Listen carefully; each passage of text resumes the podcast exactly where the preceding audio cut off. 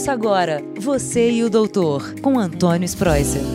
Olá, ouvintes do podcast Você e o Doutor. Prazer enorme estar com vocês nessa semana, principalmente porque hoje eu gostaria de conversar com vocês sobre um transtorno muito frequente no Brasil, cada vez mais diagnosticado, que é a dislexia.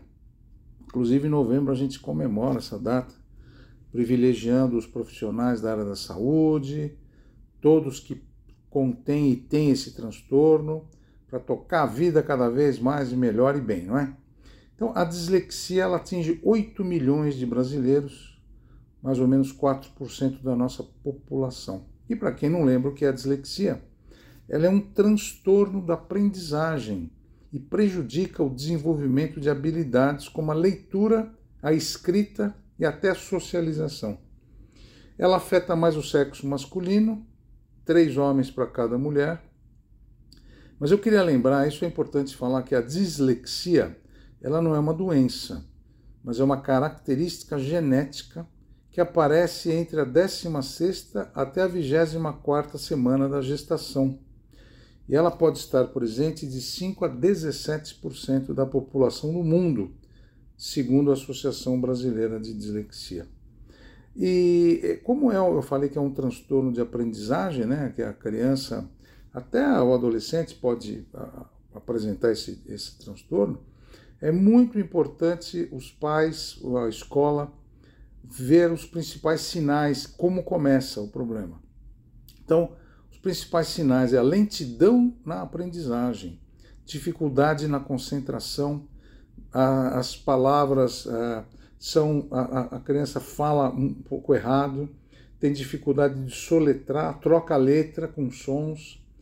Então, isso é muito importante a, a, a gente perceber isso para fazer diagnóstico. Né?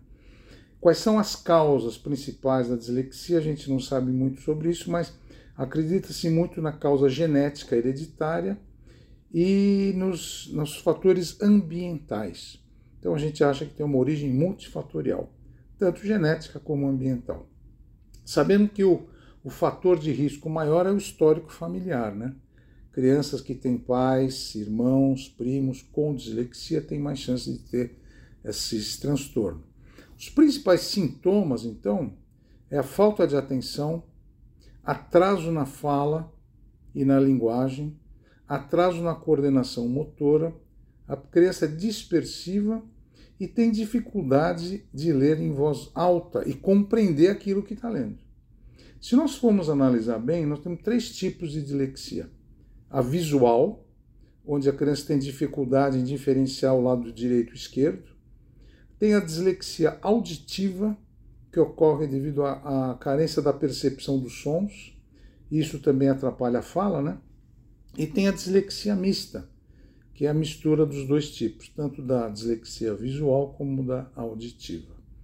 Então é muito importante fazer um diagnóstico precoce para fazer um tratamento e um approach bem adequado. Como é que a gente faz o diagnóstico e que idade que aparece mais isso? Entre os 8 a 9 anos de idade é mais fácil fazer o diagnóstico e é nessa idade que se faz mais o diagnóstico, por causa da escola, né? E uh, quais são as especialidades que podem ajudar no diagnóstico. Neurologia, a neuropsicologia, fonoaudiologia e a psicopedagogia, principalmente na escola, né? os psicopedagogos veem o crescimento da criança, veem o desenvolvimento, veem esse atraso. Então, geralmente a gente indica para a criança, para os pais levarem a criança a fazer um teste de audição, para ver como é que está a qualidade auditiva, teste de visão também, provas de fluência verbal e desempenho cognitivo. E esses testes ajudam então a fechar o diagnóstico de dislexia. Bom, como é que é feito o tratamento? O tratamento ele é multidisciplinar, então envolve várias áreas. Como é que é isso aí? A gente pode fazer isso através de um programa de reabilitação com orientação da família e escola. Então é uma coisa conjunta, é um, é um tratamento misto tanto em casa, como na escola, como nos amigos. Então a gente pode até envolver o uso de softwares e até videogames mais modernos que também treinam as habilidades de leitura e escrita. Então, vocês veem que a dislexia é um transtorno de aprendizagem que envolve muitas áreas, tanto da neurologia como a psicologia, fono, né? E a gente tem que ajudar então a criança a melhorar dia a dia e melhora mesmo. Para vocês terem uma ideia, tem várias pessoas, vários famosos que têm o problema, que têm esse transtorno e vivem normalmente, mas tem que fazer o diagnóstico cedo. Se você perguntar que método de alfabetização ele é usado mais atualmente, tem dois métodos.